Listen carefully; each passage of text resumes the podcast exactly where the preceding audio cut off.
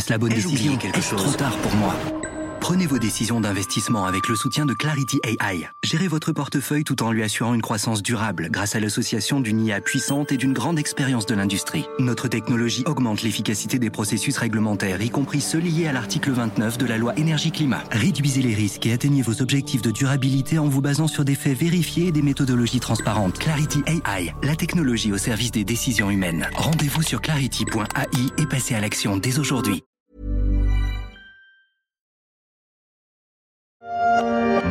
Avion s'envole encore vers quelle guerre Vers quel combat? Maman est partie. Une fois de plus, les enfants demanderont Pourquoi tu y vas? En 2013, Patrick Bruel rendait hommage au reporter de guerre. À la petite fille qui demande où sa mère est partie, le chanteur répond Sans elle, personne ne le saura. Le prix de chaque image et la peur de voir son nom en première page du côté des victimes. Reporter de guerre, ça ne s'improvise pas.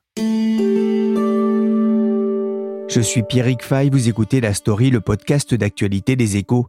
Et aujourd'hui, on va suivre Marina Alcaraz en mission pour un stage pour les reporters de guerre.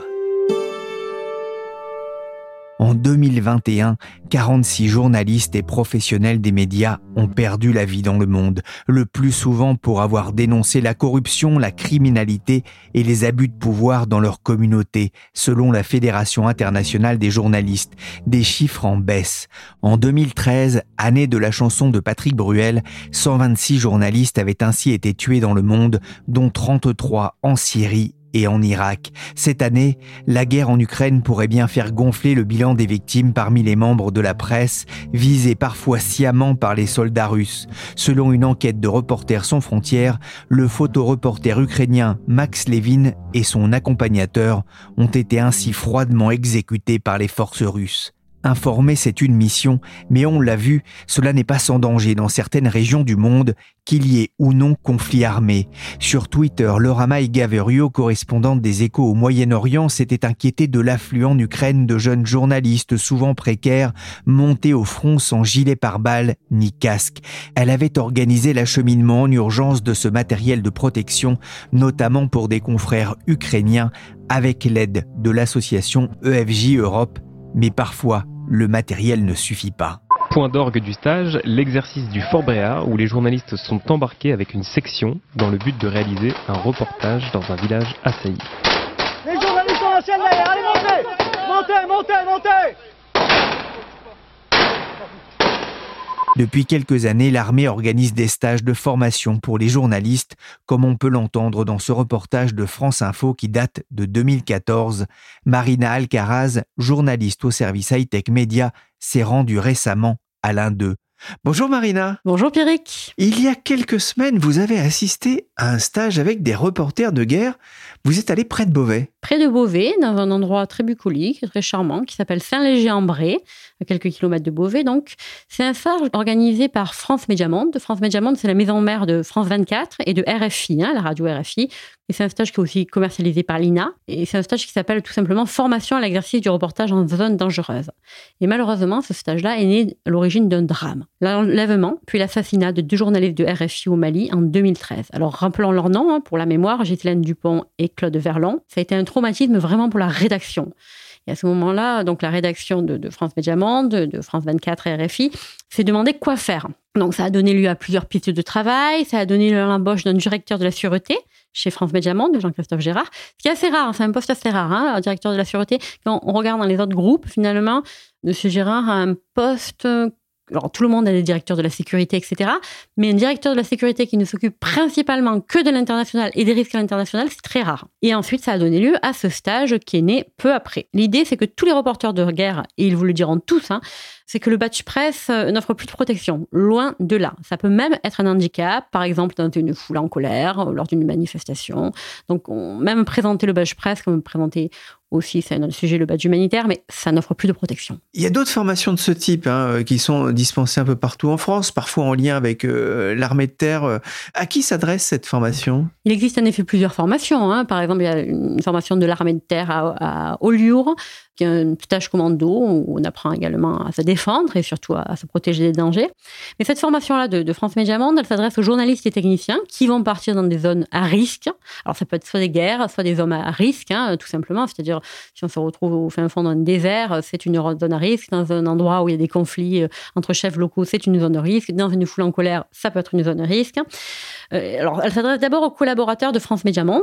Depuis 2015, la formation accueille au total 460 journalistes et techniciens de la presse audiovisuelle et écrite, donc à la fois tout type de médias, dont 315 de France Média Monde.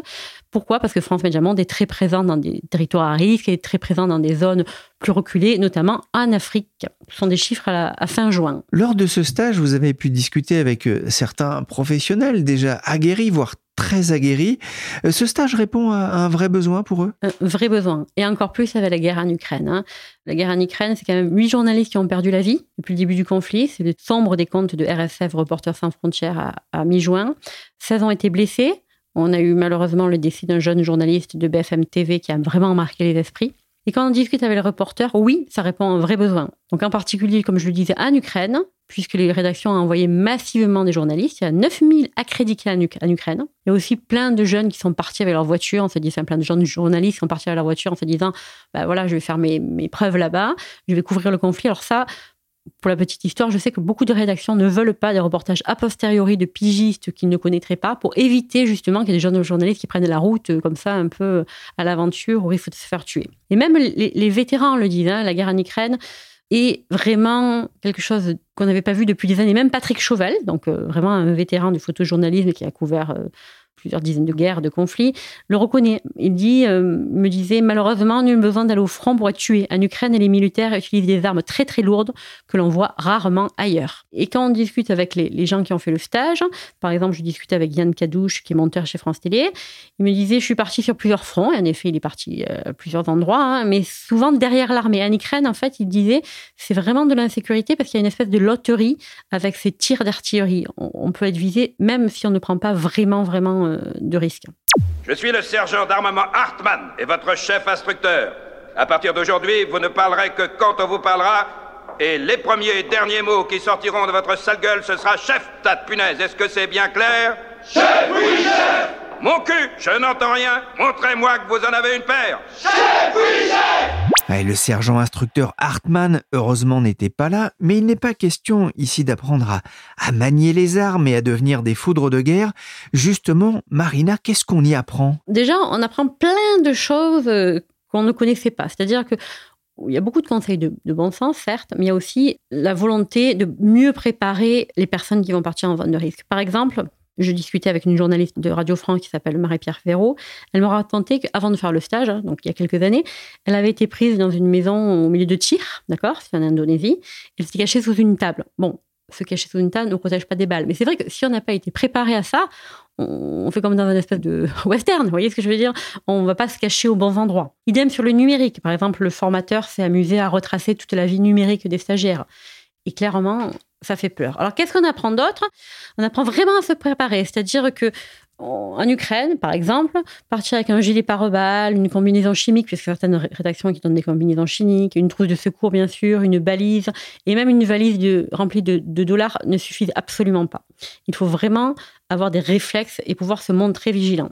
il y a plusieurs exercices dans ce stage, et par exemple, l'exercice de secourisme, dont on aura l'occasion de, parler plus après, aucun des stagiaires ne sera souvenu, par exemple, le nombre de coups de feu tirés aucun n'aura pris des gants pour mettre les mains dans les plaies, enfin les plaies virtuelles forcément, de ses collègues. Donc on voit bien que clairement il y a besoin de préparation. Et sinon dans le détail, on apprend euh, euh, l'orientation en forêt, on apprend des techniques pour se défendre face à un agresseur. Par exemple, là il faut garder le menton rentré pour éviter de se prendre des coups qui peuvent nous sonner. On apprend à rechercher des mines. Alors on ne devient pas des mineurs certes, mais on peut avec un simple couteau en creusant des petites tranchées extrêmement fines et extrêmement euh, rapprochées, éviter les mines. Alors c'est fastidieux, c'est long, mais on peut comme ça éviter les mines. On apprend surtout le secourisme. Voilà, ça c'est extrêmement important. Il y a énormément de formations sur les gestes qui sauvent, avec l'acronyme MARCH, donc Massive Bleeding, Airways, Respiration, Circulation, Aid and Hypothermie et Everything Else. Et pourquoi? Parce que l'hémorragie, vous l'apprendrez tous, c'est la première cause de mort évitable. Ça, c'est un formateur, un ancien auxiliaire euh, sanitaire de l'armée qui l'expliquait. C'est vraiment la première cause de mort évitable. Et même si euh, Et dans l'exercice de secourisme, ils ont des plaies partout, hein, les faux blessés. On pourrait imaginer qu'on sonne d'abord, je sais pas, la tête ou un œil rentré, ou il y a même, y a même un exemple où la personne ne pouvait plus respirer, enfin, avec quelque chose dans la bouche, ne pouvait plus respirer. Bah, c'est d'abord l'hémorragie qu'il faut traiter. Grâce à ça, ils sont capables, par exemple, de traiter une éviscération, une plaie au poumon, ils sont capables de prendre le pouls. vraiment, ça va très, très, très, très loin. Ne pas porter son sac à dos derrière soi quand on traverse un champ de mine pour éviter qu'un objet n'en tombe, ou ne pas s'éloigner de sa voiture euh, pour aller répondre à un besoin naturel. Des conseils de bon sens qui peuvent servir ailleurs que sur le terrain. Vous racontez d'ailleurs une anecdote incroyable, Marina, sur une ancienne stagiaire qui a pu aider le, soir des attentats de novembre 2015 En effet, elle habitait dans le, quartier endeuillé. C'est une chef de production qui avait suivi cette formation un peu de temps avant. Elle est allée chercher sa trousse de secours, elle a posé des garrots à la chaîne. Et grâce à ça, elle a sauvé plusieurs vies c'est quand même une belle histoire. Hein. Et en effet, c'est extrêmement important pour un journaliste ou un technicien qui pas en vente de guerre d'avoir des notions de secourisme, ne serait-ce que pour se sauver lui-même ou pour sauver ses, camarades. Par exemple, Patrick Chauvel me racontait qu'il est vraiment essentiel d'avoir des notions de secourisme parce qu'il y a beaucoup de journalistes qui sont morts parce que personne autour d'eux ne savait quoi faire. Hein. Voilà. Et lui-même, il s'est sauvé grâce à ça au Panama. Il avait une blessure au ventre et avec un morceau de chemise et une ceinture, il a réussi à compresser cette blessure au ventre en attendant les secours euh, qui sont arrivés plusieurs heures plus tard, parce que dans ces zones-là, les secours, c'est pas comme à Paris ou dans n'importe quelle ville de France. Les secours, le SAMU n'arrive pas dans les, 10-15 minutes. Il faut attendre plusieurs heures. Vous écrivez quelque chose d'intéressant hein, concernant euh, ces stages pour les reporters de guerre, c'est que vous dites on n'apprend pas à affronter le danger, mais à l'éviter. Vous avez des exemples? En effet, et ça souvent, il donne plusieurs exemples. C'est-à-dire qu'une fois que, par exemple, on est malheureusement enlevé ou une fois qu'on est molesté, c'est peut-être trop tard. C'est pas le journaliste qui va faire grand chose. Enfin, c'est pas un stage de comment dire de, kung-fu euh, au dernier degré où on apprendrait à, sécher ses interlocuteurs, d'accord? Donc c'est vraiment l'idée, c'est de repérer le, le, risque. Et par exemple, dans une agression, j'ai cité une formation sur les agressions, le formateur expliquait qu'il y avait trois étapes observation, rapprochement, action. Donc il faut vraiment essayer d'être en amont avant que l'agresseur ne passe à l'attaque, justement. Savoir repérer les canaux de communication de manière verbale ou non verbale. Savoir également le profil que l'on peut avoir en tant que profil de victime. Le formateur insistait beaucoup, il disait finalement, les agresseurs ne choisissent pas par hasard leurs victimes.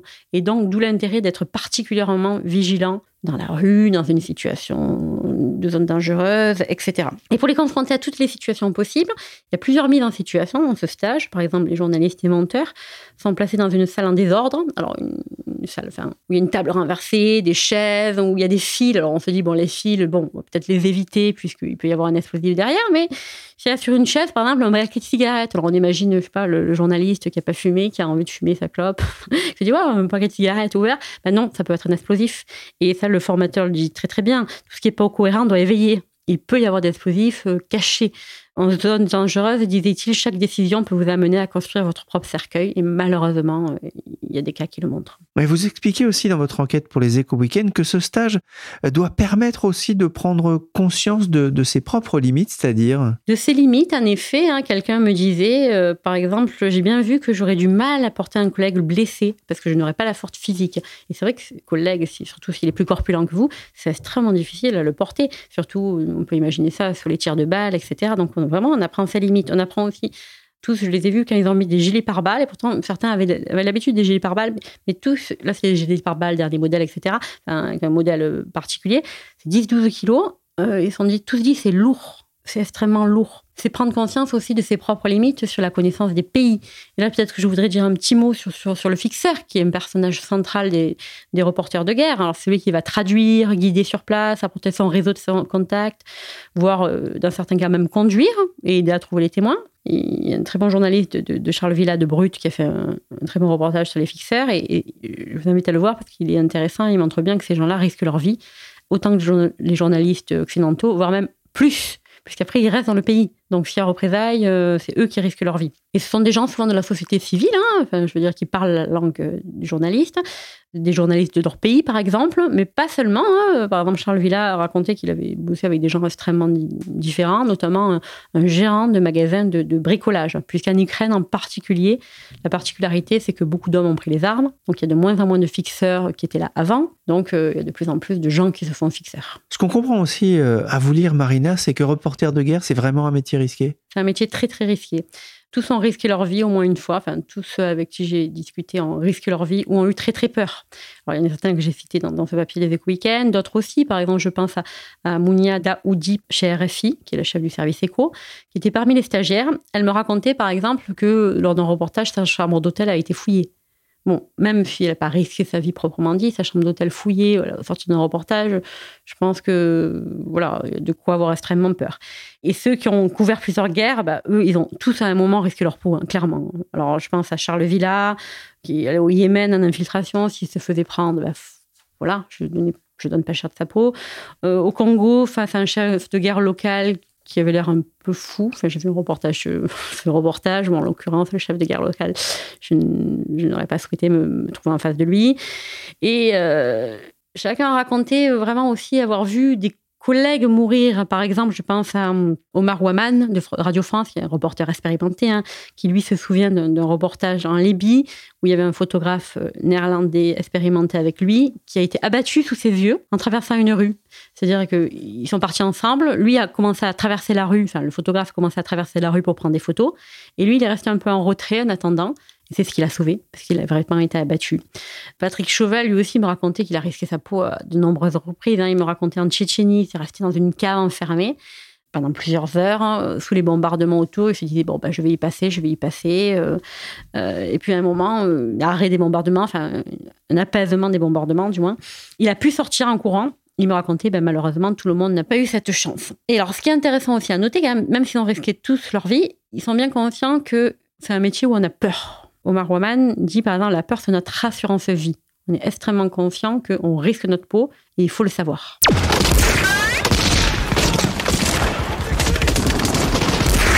Capitaine, si votre mère vous voyait, elle serait complètement affolée. Que c'était toi, ma mère. Le point d'orgue de cette semaine, c'était la participation à ce qui ressemble à une vraie scène de guerre pleine de bruit et de fureur. C'était comment, Marina? Vraiment marquant. Alors déjà, on vous donne des bouchons d'oreilles en vous disant mettez-les bien parce que vous risquez sinon un traumatisme. Donc déjà, voilà. Et après, on se met à courir. Alors, moi, je ne faisais pas partie des stagiaires proprement dit, dans la mesure où c'était quand même réservé. Enfin, c'est eux qui le faisaient et moi, je suivais. On se met à courir. Puis là, il y a le bruit des balles. Il y a quelqu'un qui tire des balles, hein, des balles à blanc, certes, mais des balles. Enfin, je veux dire, il, expliquait qu'on n'avait pas intérêt à se trouver devant lui euh, au risque de, partir à l'hôpital, même si c'est des balles à blanc. On se met à courir sous les balles, justement, pour aller chercher un collègue blessé, enfin, faux blessé, heureusement, je, rassure nos auditeurs.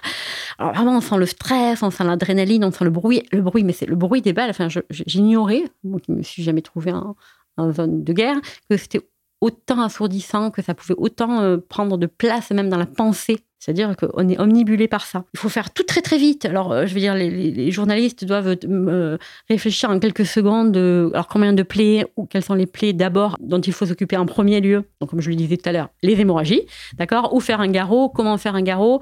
Prendre le pouls. En quelques minutes, il faut faire les choses nécessaires pour sauver une vie. Voilà.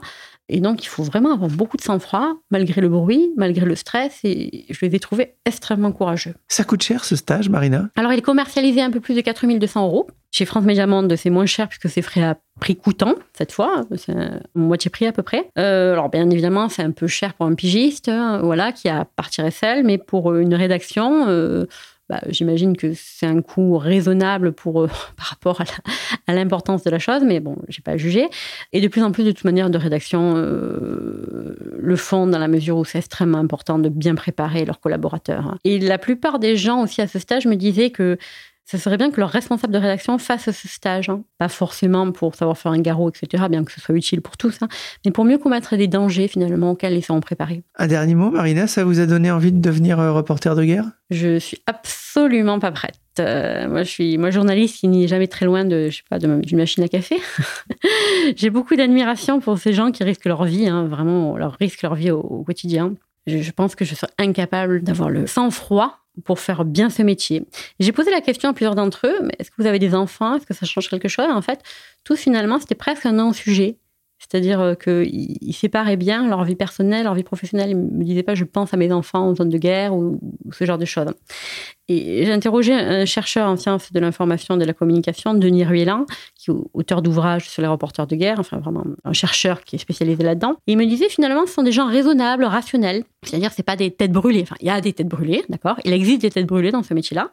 Mais ce sont des gens raisonnables rationnels qui cherchent à émerger en termes de carrière, qui ont le goût déjà euh, voilà, de l'aventure, mais qui cherchent vraiment à émerger de carrière tout en vivant des situations extraordinaires. Et certains sont devenus quand même accros au terrain. Ils peuvent pas s'en passer. Regardez euh, Patrick Chauvel, il a plus de 70 ans, il part toujours sur le terrain. Au moins, Marina, vous avez appris les, neuf commandements euh, du journaliste de guerre? Oui, 9, 10, enfin voilà, une dizaine de commandements qu'on peut rappeler finalement. C'est s'écouter. Je vais citer Omar Waman qui me dit la peur n'est ponteuse. Alors, bien connaître les enjeux sécuritaires de la zone de reportage. Un impair peut être fatal.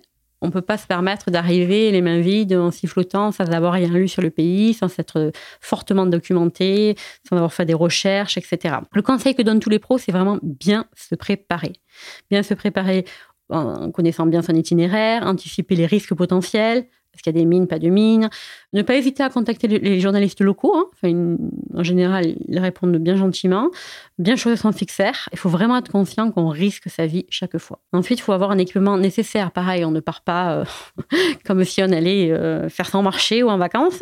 il faut avoir notamment une trousse de secours complète avec tout ce qu'il faut. Et en plus, Patrick Chauvel le notait, ça peut ouvrir des portes auprès des forces armées. Il me racontait que, par exemple, lui, euh, quand il avait sa trousse donc très très complète, hein, voilà, quand il arrivait, par exemple, près d'armée, finalement, il montrait ce qu'il avait. Et en général, bah, du coup, le contact se faisait beaucoup plus facilement avec les militaires, en se disant, bah voilà, c'est pas un Français qui se ramène euh, juste pour prendre des photos, euh, qui connaît rien, qu'il va falloir protéger. Non, c'est quelqu'un euh, qui sait faire. Et il me disait aussi, d'ailleurs, que souvent, il donnait un coup de main aux forces armées pour sauver les gens. Alors, comme petite main, bien évidemment, parce que c'est pas son métier. Mais il me disait que lui, n'hésitait pas à prendre des cours aussi de secourisme sur le terrain et à donner un coup de main. Ensuite, il y a plein de conseils de bon sens et, de sécurité. Par exemple, éviter d'aller sur le lieu d'un attentat tout de suite, parce qu'une deuxième explosion peut être prévue. Souvent, les attentats, enfin, dans certaines zones, les attentats se font par deux. C'est-à-dire, ça pète dans un marché et le temps que les secours arrivent, boum, ça pète une deuxième fois, c'est volontaire. Donc, il faut éviter d'être pris là-dedans si on le peut, bien évidemment. Et puis, si on peut éviter aussi de ne pas y être, puisqu'en tant que journaliste, il faut être sur le terrain. Mais disons, avoir ça à l'esprit. Éviter, alors là, peut-être que Patrick Chauvel dit, c'est éviter les selfies et les posts sur les réseaux sociaux. Alors ça, c'est Patrick Chauvel, il, quand j'ai posé les questions sur les conseils qu'il donnerait, il a vraiment insisté sur ça. Il me disait, je vois trop souvent des jeunes journalistes se prendre en photo et la poster. Il me disait, on n'est pas en vacances, quoi. Euh, on n'est pas là pour draguer. En faisant cela, on signale sa position et c'est vraiment totalement inconscient. Ensuite, il y a plein d'autres conseils, comme ne pas s'approcher trop longtemps des militaires pour éviter d'être pris pour cible. Préparer toujours sa sortie, savoir toujours une solution de repli.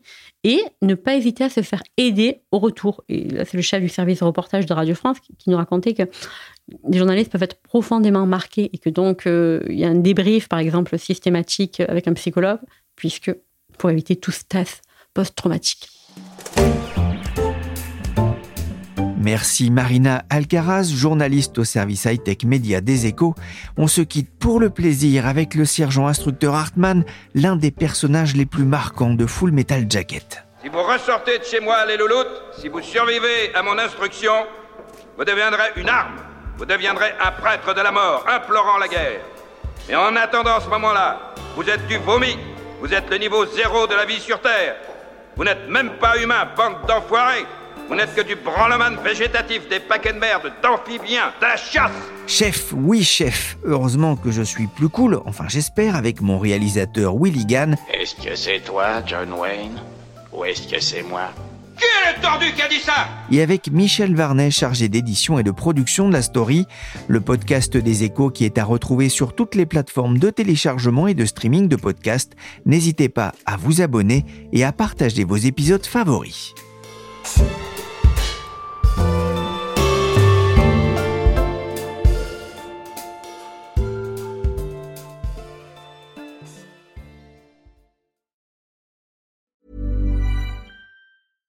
Hi, I'm Daniel, founder of Pretty Litter. Cats and cat owners deserve better than any old-fashioned litter. That's why I teamed up with scientists and veterinarians to create Pretty Litter. Its innovative crystal formula has superior odor control and weighs up to 80% less than clay litter. Pretty Litter even monitors health by changing colors to help detect early signs of potential illness. It's the world's smartest kitty litter. Go to prettylitter.com and use code ACAST for 20% off your first order and a free cat toy. Terms and conditions apply. See site for details. Hey, it's Paige DeSorbo from Giggly Squad. High quality fashion without the price tag? Say hello to Quince.